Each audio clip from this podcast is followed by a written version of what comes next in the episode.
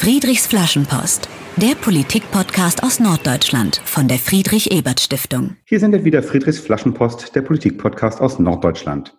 Wir sind heute politisch ziemlich aktuell, denn vor wenigen Tagen wurde in Hamburg der neue Senat von der Bürgerschaft gewählt, beziehungsweise der neue Bürgermeister gewählt und der Senat angenommen, womit die Stadt gut 100 Tage nach der Bürgerschaftswahl eine neue rot-grüne Regierung hat. Mein heutiger Gesprächsgast ist Mitglied in diesem Senat, war auch schon Mitglied im vorherigen rot-grünen Senat, hat die Koalitionsgespräche maßgeblich mitbestritten und ist nebenbei auch noch die SPD-Landesvorsitzende. Herzlich willkommen, Melanie Leonard. Ja, hallo, guten Tag. Gastgeber dieser Podcast-Folge ist wie immer Dietmar Molltagen vom Julius-Leber-Forum der Friedrich-Ebert-Stiftung. Wir sind das Regionalbüro für Hamburg, Bremen und Schleswig-Holstein, organisieren ein thematisch und methodisch umfangreiches politisches Bildungsangebot basierend auf den Werten der sozialen Demokratie. Liebe Melanie, wir sind Mitglied der gleichen Partei in der SPD, in der ist es üblich, dass man sich gegenseitig duzt. Das darf ich dann heute auch tun. Vielen Dank. Genau. Ja, lass uns sprechen über den 205 Seiten starken Koalitionsvertrag äh, und den aufgrund der Corona-Pandemie ja etwas längeren Weg zur neuen Regierungsbildung in Hamburg. Und wenn ich dich schon mal hier am Mikrofon habe, wollen wir natürlich auch wissen, was speziell die Vorhaben in der neuen Behörde für Arbeit, Soziales, Familienintegration und Gesundheit sind. Das ist die Behörde, der du jetzt äh, in der nächsten Legislatur als Senatorin vorstehen wirst. Und schließlich geht es wie immer bei Friedrichs Flaschenpost auch darum, den Menschen, mit dem wir sprechen, ein wenig kennenzulernen.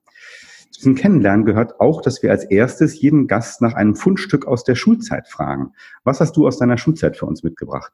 Ich habe tatsächlich noch ein Reklamheft gefunden. Ich weiß nicht, ob das alle kennen, diese äh, diese gelben. gelben. Oh, es ist auch wirklich da, ich sehe es. Ich habe es mitgebracht, ja. ja. Ich bin auf die Suche gegangen. Es ist jetzt äh, tatsächlich ein Klassiker, nämlich Goethes Faust, der Tragödie erster Teil. Mhm. Und ähm, das ist aber gar nicht entscheidend, welches es ist, sondern Reklamheftchen haben mich wirklich gefühlt durch die gesamte Schulzeit begleitet. Es begann okay. in der fünften oder sechsten Klasse und es ging äh, bis äh, in der Realschule zum Abschluss und danach nochmal die drei Jahre zum Abitur.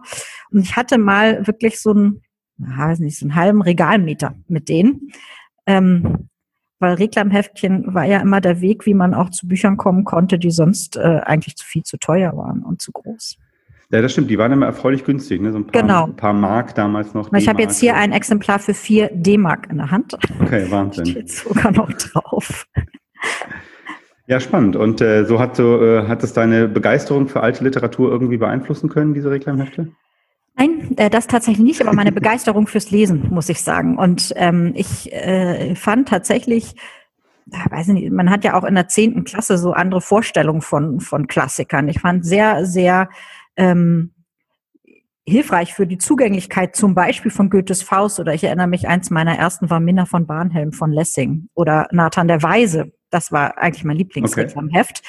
Ähm, dass man äh, gar nicht vor so beeindruckenden alten Schinken saß und sich gar nicht getraut hat, die anzufangen, sondern vor diesen kleinen, kompakten Heftchen. Faust erster Teil hat 120 Seiten. Ähm, das wirkte dann auch viel erschließbarer und viel weniger abschreckend. Und irgendwie hat mir das die Lesefreude gegeben. Ich bin mir sicher, deine ehemalige Deutschlehrerin ist mit dem Ergebnis zufrieden, wenn man ich hoff's. angefangen hat, gerne zu lesen. Genau. Ja, danke für äh, diesen ersten Einblick äh, in, in deine Schulzeit. Äh, wir reden nachher noch ein bisschen weiter über dich und deinen Werdegang, aber natürlich äh, fangen wir mit dem aktuellen politischen an und sprechen über den Koalitionsvertrag, der von SPD und Grünen frisch angenommen worden ist, der natürlich die Leitlinie der künftigen Hamburger Politik aufzeigt.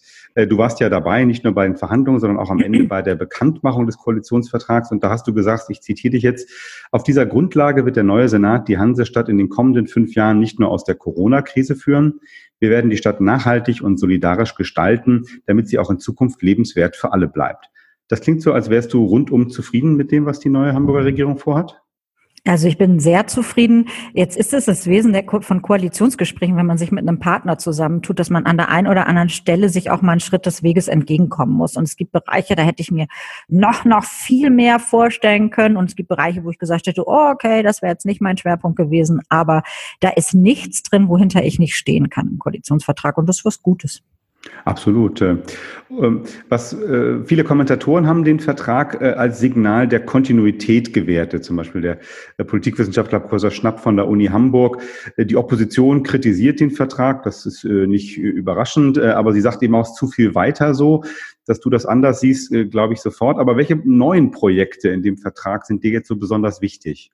Also mir persönlich ist sehr wichtig, dass wir nochmal einen deutlichen Schwerpunkt in der Arbeitsmarktpolitik setzen. Also natürlich waren wir als Bundesland da auch immer in der Vergangenheit aktiv. Insofern stimmt wahrscheinlich weiter so, finde ich aber gut so, muss ich mhm. sagen.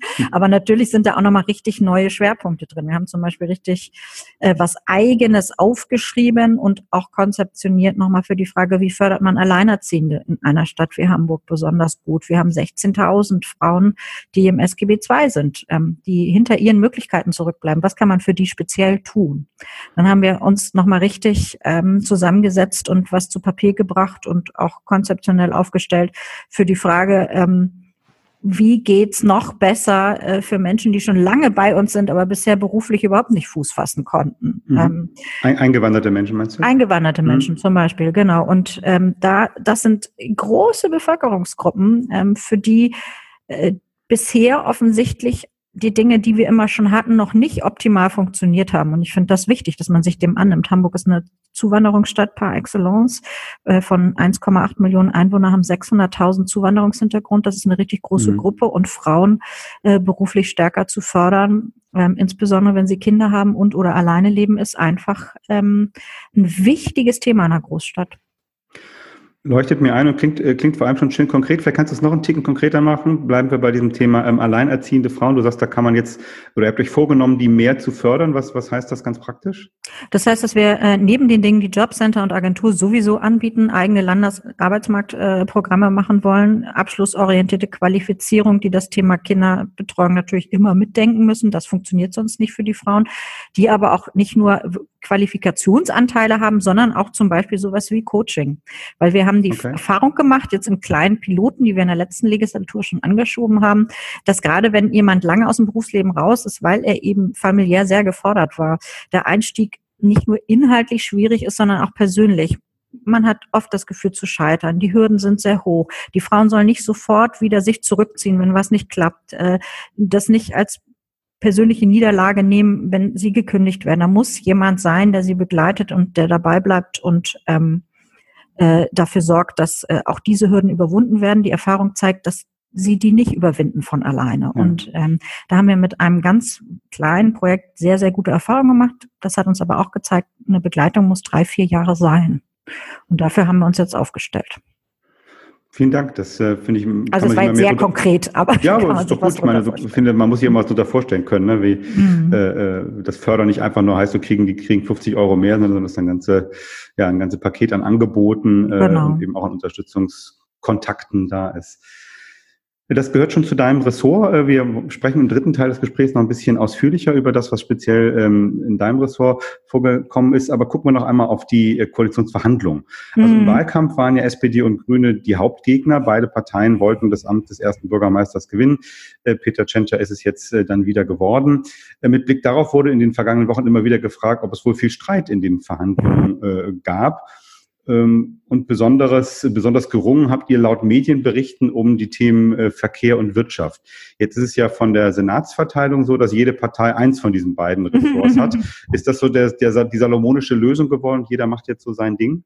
Nein, also Peter Tschentscher hat es gesagt und es ist tatsächlich auch so. Also dieser Koalitionsvertrag ist eine inhaltliche Leitplanke für beide Koalitionspartner, für alle Senatorinnen und Senatoren und jeder muss sich für das andere mitverantwortlich fühlen. Ich mache mal ein Beispiel.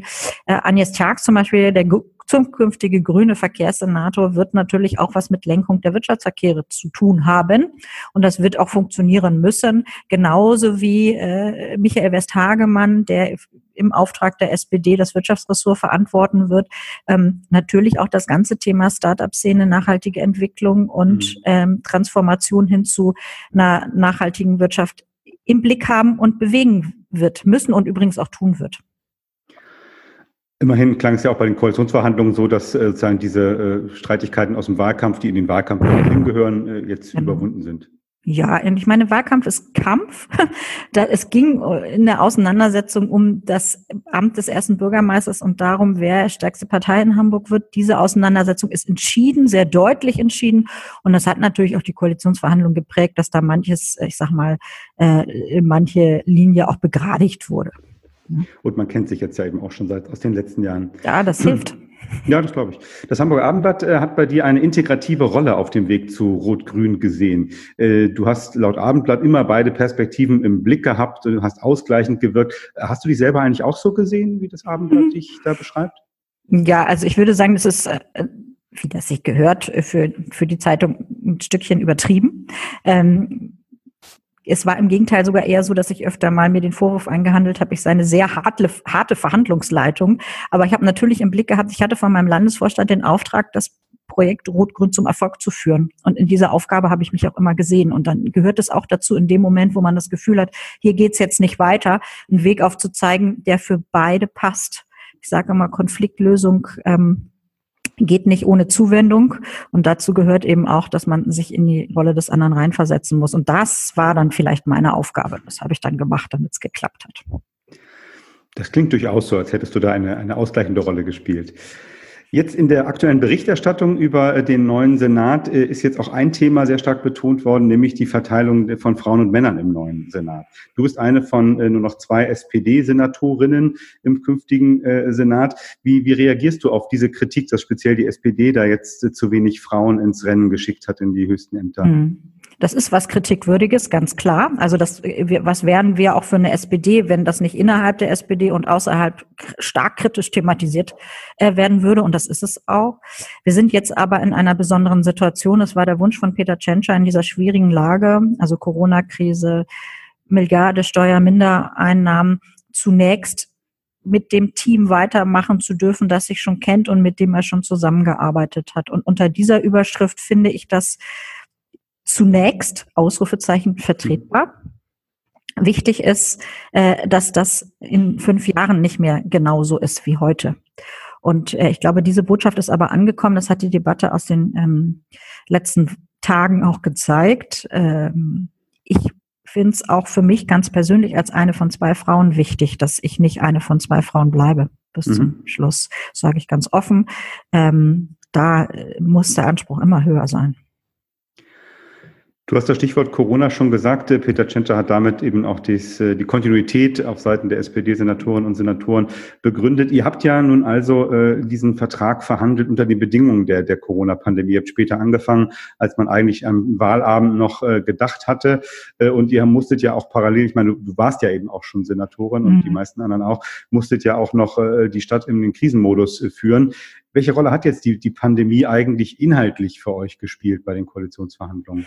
Tatsächlich eine große. Also weil man schon sagen muss, ähm, wenn man da sitzt und ich mache mal ein Beispiel und die Schulpolitik der kommenden fünf Jahre verhandelt äh, und gleichzeitig weiß man, dass gegenwärtig und so war es in, am Anfang der Verhandlung gar kein Kind zur Schule gehen kann, richtig, abgesehen von der Notbetreuung, die wir in Hamburg ja auch in der Schule hatten übrigens, ähm, dann beeinträchtigt das äh, die Verhandlung, auch inhaltlich. Dann ist man noch stärker darauf fokussiert, eventuelle Ungerechtigkeiten, die in diesen Tagen entstehen, dann in den Blick zu nehmen und was zum Ausgleich sozusagen anzubieten. Das hätten wir nicht so hart im Blick gehabt, wenn wir nicht wirklich, sobald man den Raum der Verhandlung verlässt, damit mit Macht konfrontiert worden wären in der Weise. Also das beeinflusst die Verhandlung schon. Und dazu kommt natürlich diese ganze Frage von finanzieller Stabilität und Kontinuität wofür müssen wir Geld wirklich auch, ich sag mal, ein bisschen salopp äh, in Reserve behalten, eine zweite Luft einplanen. Ja.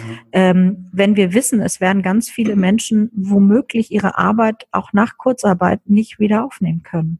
Ne? Und das, das macht einen zurückhaltender. Ja, kann ich verstehen. Und es sind ja auch jetzt eben schon Milliarden ausgegeben worden oder, oder Millionen im Fall von Hamburg für die ganzen Corona-Hilfspakete.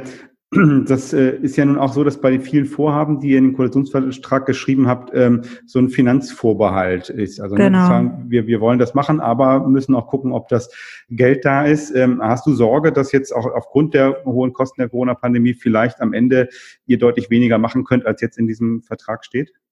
Die Gefahr besteht natürlich immer. Ich habe aber auch die Erfahrung gemacht, dass wenn sich alle ein bisschen am Riemen reißen und man Schwerpunkte setzt, dass man trotzdem noch ganz, ganz viel hinkriegt. Also wir haben in der letzten Legislatur zum Beispiel Situation gehabt, während der Koalitionsverhandlungen hat keiner das Thema Flucht und Migration übermäßig im Blick gehabt. Äh, schon ein Jahr später haben wir über 55.000 geflüchtete Menschen in Hamburg untergebracht und bis heute, äh, ich finde, echt gut integriert. Darüber hat keiner nachgedacht. Dazu stand kein Satz im Koalitionsvertrag. Geschafft haben wir es trotzdem zusammen. Und in dem Geiste muss man es wahrscheinlich äh, betrachten. Das ist doch eigentlich ein ganz, ganz schöner Ausblick, dass durchaus auch eben, wenn man so einen umfangreichen Koalitionsvertrag hat, auch dann natürlich die Möglichkeit besteht, auf kurzfristige ja, Herausforderungen auch reagieren zu können. Und du hast gesagt, am Beispiel der Integration von Geflüchteten, das kann dann auch äh, funktionieren. Vielen Dank für diesen ersten Teil des Gesprächs Gerne. über den frisch verabschiedeten Koalitionsvertrag in Hamburg. Bevor wir dann zu deinem Ressort nochmal explizit kommen, sprechen wir ein wenig über dich. Hm, Und okay. als Ausgangspunkt äh, dafür dient unser Spiel Friedrich fragt. Ich werde dir nun zehn Entweder-Oder-Fragen stellen und du antwortest ganz spontan so aus dem Bauch raus, okay? Mhm. Äh, als geborene Hamburgerin darf man das dich fragen, Elbe oder Alster? Elbe. Oh, das war sehr eindeutig. Fährst du im Urlaub lieber nach Skandinavien oder ins Mittelmeer? Skandinavien. Ähm, lieber selber Sport machen oder Sport gucken? Sport gucken. Und was gerne? Fußball, Handball. Das okay. sind so die Dinge, die ich am liebsten gucke. Handball vor allen Dingen. Äh, was sagen Freunde über dich? Ordentlich oder chaotisch? Ordentlich. Das war aber nicht mehr spontan. Wenn du ein nee. Buch liest, äh, wieder beim Buch, okay, da wusste ich aber nicht, dass du ein Buch mitbringst. Wenn du ein Buch liest, lieber einen Roman oder lieber ein Sachbuch? Roman.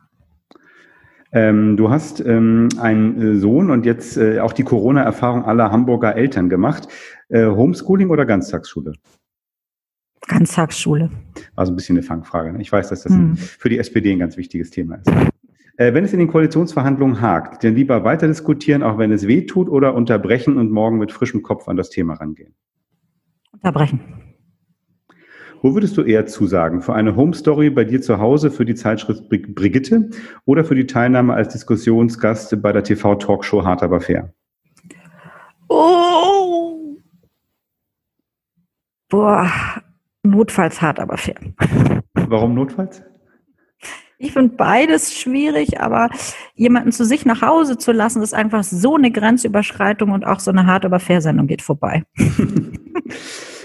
Nächste Frage. Ähm, wie fördert man junge Frauen besser? Durch Mentoring oder durch Quoten? Mentoring. Musst du ein bisschen überlegen, aber dann äh, quasi die Antwort mhm. entschieden. Und letzte Frage, was ist aus deiner Sicht wichtiger für soziale Gerechtigkeit? Kostenlose Kitas oder kostenloser ÖPNV? Kostenlose Kitas. Das war ganz eindeutig und leitet schon über zu dem Kita-Punkt, über den wir gleich noch sprechen mhm. werden. Ja, danke für deine spontanen Antworten. Ähm, ich würde gerne noch mal, äh, wir hatten ja schon die Schulzeit, noch mal ein bisschen äh, Fragen stellen nach dem Beginn deines politischen Lebens. Also wie kam es dazu, dass du dich politisch engagierst? Gab es vielleicht mal so einen äh, so eine Art Erweckungserlebnis, wo du gemerkt hast, boah, jetzt muss ich aber wirklich selber ran und mich selber engagieren? Mm, kein konkretes Erlebnis, tatsächlich war es eher eine konkrete Phase. Ich bin ja äh, Ende der 90er, also ich habe 96 Abitur gemacht und dann angefangen zu studieren und dann war so diese, waren so diese letzten Kohljahre und es lag so eine Decke über uns allen. Und äh, gleichzeitig fanden viele Klassenkameraden von mir aus der Realschule keinen Ausbildungsplatz. Und es war wirklich so, dass man das Gefühl hatte, es geht jetzt nichts weiter, wenn man nicht selber was tut. Und mhm. dann hatte ich ein nettes netten, nette Leute von der SPD kennengelernt, die mir angeboten haben, auch ohne Mitglied mitzutun in so einer Veranstaltungs AG. Da haben wir dann Veranstaltungen zum Thema Ausbildung organisiert und so bin ich dann dazu gekommen. Es war so eine, es wirkte beides zusammen, nette Leute und gesellschaftliche Fragestellungen.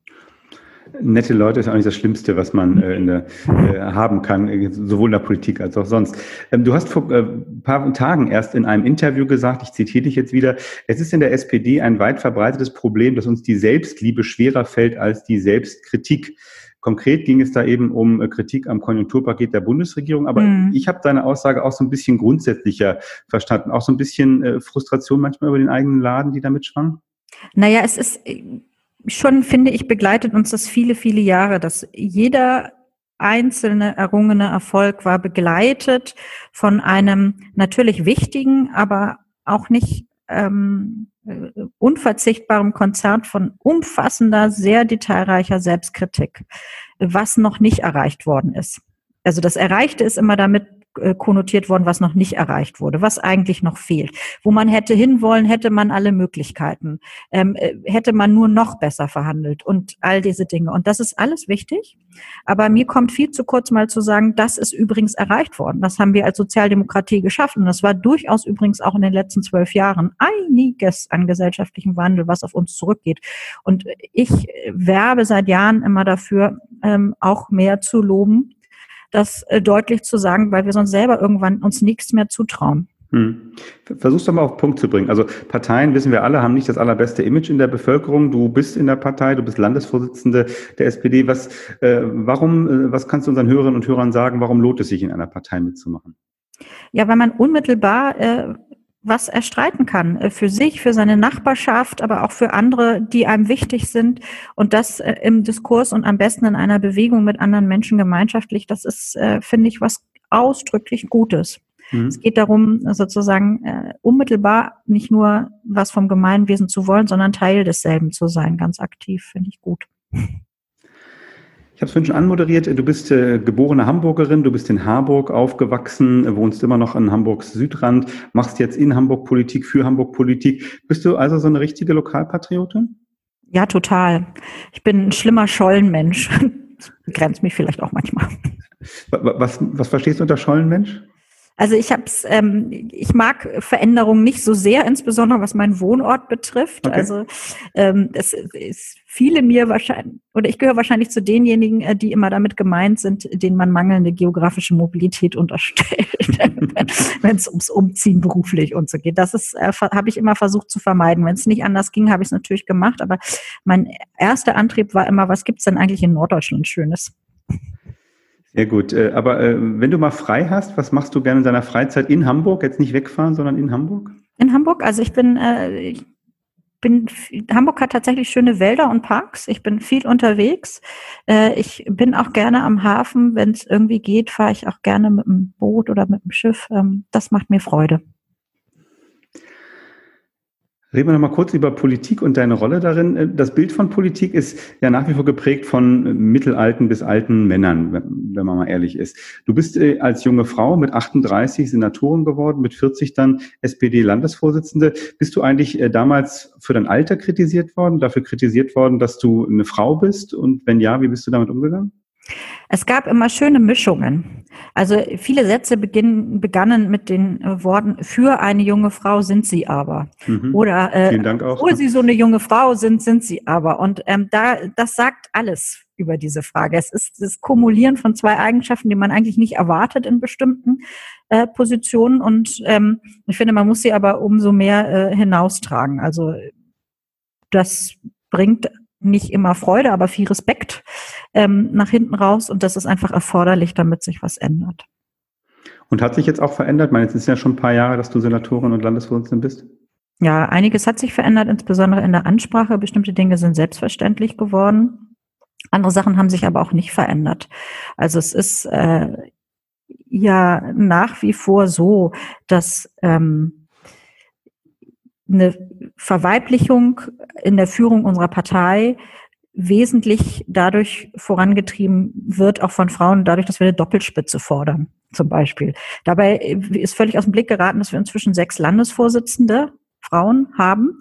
Äh, wenn wir jetzt alle konsequent eine Doppelspitze einführen würden, hätten wir nichts anderes als männliche Aufpasser. Das fänden ganz viele total okay und ein mhm. super Fortschritt. Ich fände es aber eher ein Rückschritt. Und ich finde, wir sollten noch selbstbewusster für die Frau allein streiten. Das wird sicherlich auch mal eine spannende innerparteiliche absolut, Debatte, absolut. Die, die du da, da ich auch noch keine Mehrheitsmeinung. Hast du eigentlich in deinem Leben schon mal so einen richtigen politischen Fehler gemacht? Und, oh ja. wenn ja, wie bist du damit umgegangen? Ach, habe ich schon viele. Aber äh, ich klar habe ich schon politische Fehler gemacht. Ich habe mich ungeschickt öffentlich geäußert. Ich habe manchmal ähm, tatsächlich Emotionen freien Lauf gelassen, wo man das vielleicht besser nicht hätte tun sollen, sondern lieber hätte runterschlucken lassen. Ähm, ich glaube, auch in der Politik wie im echten Leben gilt ein bisschen die Regel und am nächsten Tag geht die Sonne wieder auf. Also was auch immer passiert, es kommt ein nächster Tag, da ist es dann schon nicht mehr so heiß wie am Vortag, dann kommt die nächste Woche, da kühlt es noch weiter ab und irgendwann hat man die Kraft, dann das ein bisschen ins Verdrängungsschächtelchen zu packen und hm. äh, weiterzumachen. Anders geht es nicht ähm, und das hilft. Es, was auch immer passiert, egal wie schlimm die Sitzung ist, es kommt der nächste Tag. Okay, da klingt auch ein bisschen Erfahrung mit durch, dass du schon, du durchaus schon mal eine schlimme Sitzung äh, erlebt hast. Eine, eine. Ah, höchstens, ja. Genau. mal. Ja, vielen Dank, dass wir äh, dich und auch deinen, ja, deinen politischen Werdegang ein bisschen kennenlernen äh, durften.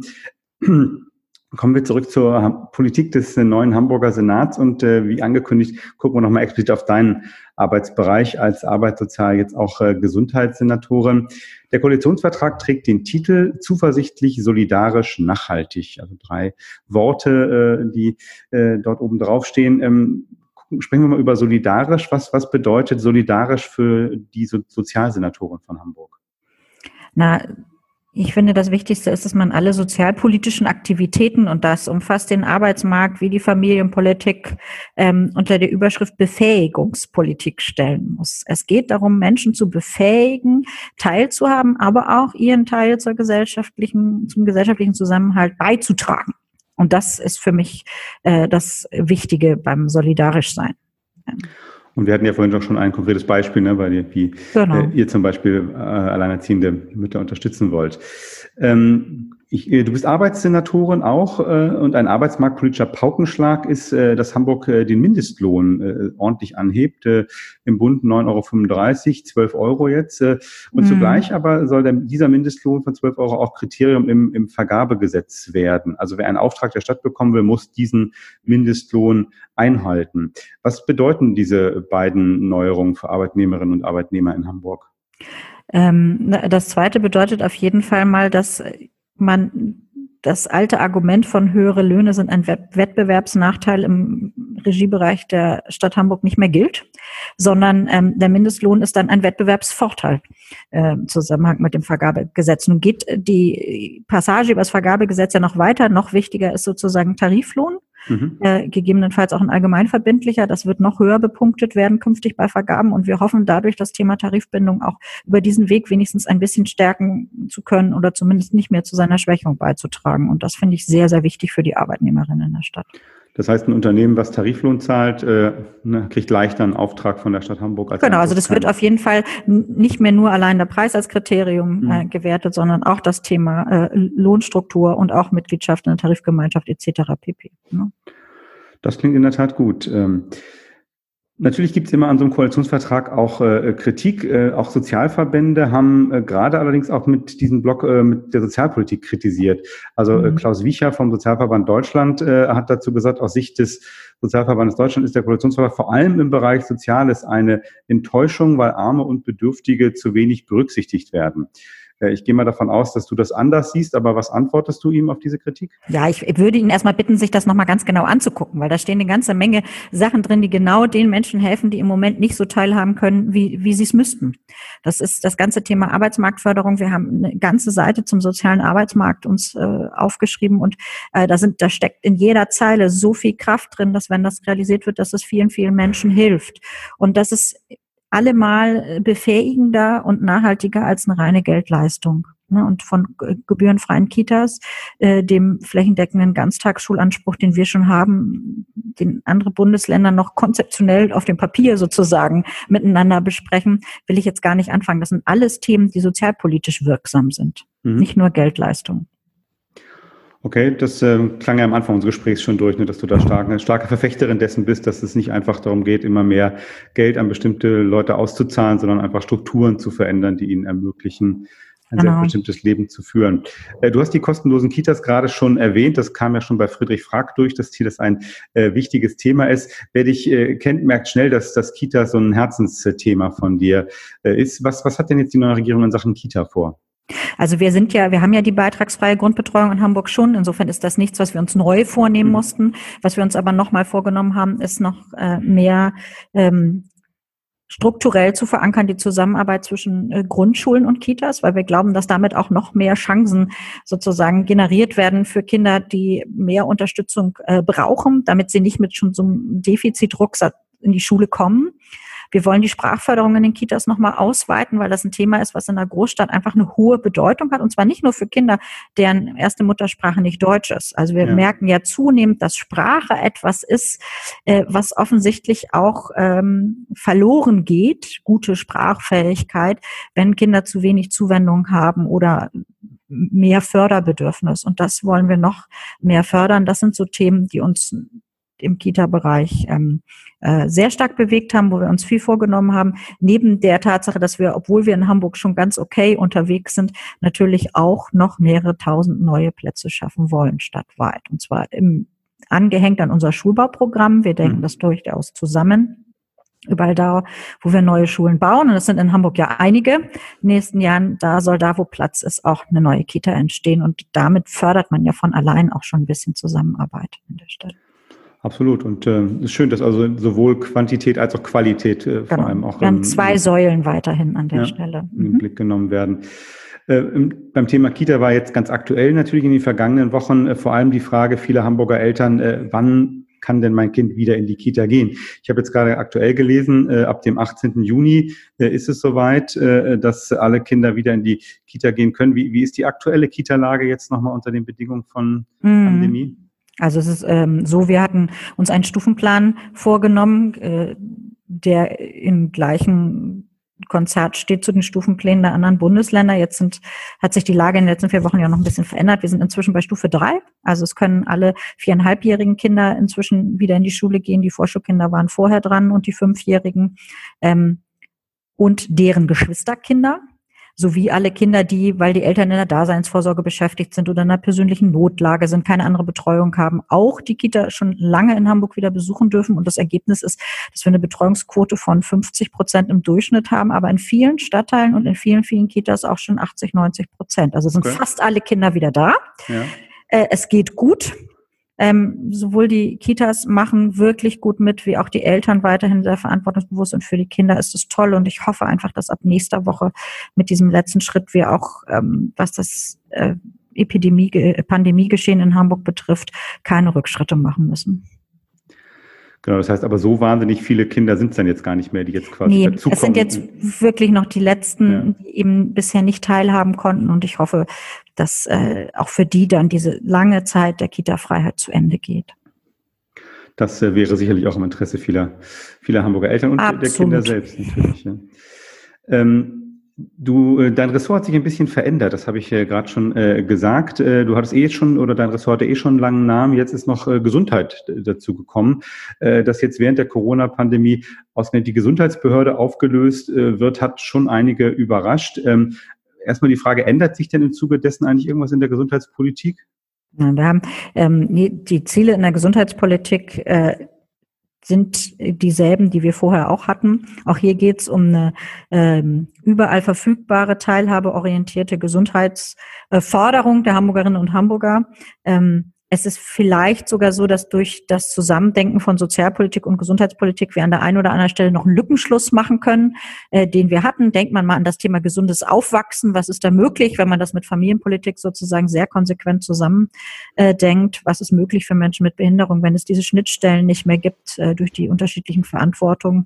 Ähm, das werden wir sehr, sehr konsequent weiter vorantreiben. Und es ist ja tatsächlich auch so, dass in fast allen anderen Bundesländern Sozial- und Gesundheitspolitik aus einer Hand organisiert wird. Ja, das wusste ich auch tatsächlich gar nicht, dass es eigentlich eher eine Hamburger Besonderheit war, dass es eine eigene genau. äh, Gesundheitsbehörde gab. Ja. Und äh, wie, wie machst du das jetzt ganz praktisch, als wenn man so als Senatorin so einen neuen Bereich dazu bekommt? Mhm. Wie muss ich mir das also, vorstellen?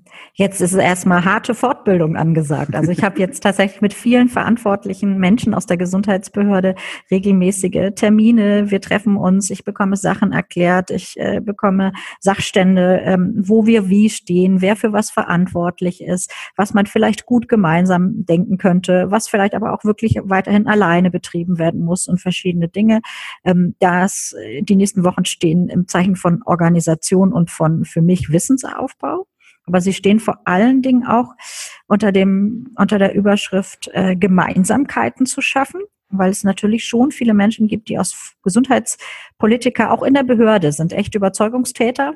Mhm. Die tun das mit vollem Herzen und die möchten jetzt kein Anhang einer großen Sozialbehörde werden. Da geht es jetzt darum, ähm, diesen Übergang so zu begleiten und so zu organisieren, dass das auch nicht passiert, sondern viel auch in deren Sinne ist. Und ähm, darum geht es mir in den nächsten Wochen. Vielen Dank. Wir müssen zum Ende kommen mit dieser Podcast-Folge. Äh, die letzte Frage ist an alle unsere Gäste immer gleich oder letzte Aufgabe besser gesagt. Äh, bitte schreibe eine Flaschenpost an die Zukunft. Äh, ich würde jetzt die Zukunft bei dir gerne ein bisschen konkretisieren, sagen wir mal in viereinhalb Jahren, also so kurz vor Ende der Legislaturperiode, die jetzt gerade begonnen hat. Schreib doch bitte in deine Flaschenpost, was mit Blick auf die Themen deiner Behörde in viereinhalb Jahren passiert ist, sodass du mit deiner zweiten Amtszeit als Hamburger Senatorin zufrieden sein kannst. Mhm. Also liebe Zukunft, ähm, viereinhalb sehr aufregende Jahre liegen hinter mir. Es ist uns gelungen, den Kita-Ausbau in Hamburg ordentlich voranzutreiben.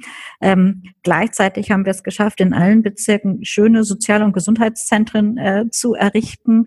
Ähm, und es ist trotz wirklich der großen Corona-Pandemie gelungen, dank einer Impfung, äh, die es dann hoffentlich gegeben haben wird, ähm, ähm, äh, die Folgen so klein wie möglich zu halten. Und das haben wieder eine Million Menschen in Hamburg eine sozialversicherungspflichtige Beschäftigung. Ich hoffe, das klappt, liebe Zukunft. Auf jeden Fall gibt es, hast du gesagt, gibt es viele motivierte Leute, äh, nicht zuletzt in deiner Behörde, die daran mitarbeiten werden. Vielen Dank für diesen Blick in die politische Zukunft Hamburgs. Äh, vielen Dank für das Gespräch, Melanie Leonard, Senatorin für Arbeit, Soziales, Gesundheit, Familie und Integration und außerdem Vorsitzende der SPD Hamburg. Danke für das Gespräch, für deine Zeit. Ähm, ich wünsche dir, sowie auch allen anderen Senatorinnen und Senatoren, äh, sowie allen, die in den Behörden, in der Bürgerschaft, in den Bezirken politisch äh, an der Zukunft dieser Stadt arbeiten, viel Erfolg in den kommenden Jahren zum Wohle der Hamburgerinnen und Hamburger. Und jetzt äh, dein Schlusswort an unsere Hörerinnen und Hörer. Ja, vielen, vielen Dank fürs Zuhören. Ich wünsche allen eine erfolgreiche Woche und einen tollen Sommer. Das war's für heute und für die Friedrich-Ebert-Stiftung verabschiedet sich Dietmar Molltagen vom Julius Leber Forum. Danke, dass ihr Friedrichs Flaschenpost einmal mehr euer Ohr geliehen habt. Macht es gut, bleibt gesund und bleibt engagiert, sei es in Hamburg, in Bremen, in Schleswig-Holstein oder wo auch immer du uns hörst. Friedrichs Flaschenpost, der Politik-Podcast aus Norddeutschland von der Friedrich-Ebert-Stiftung.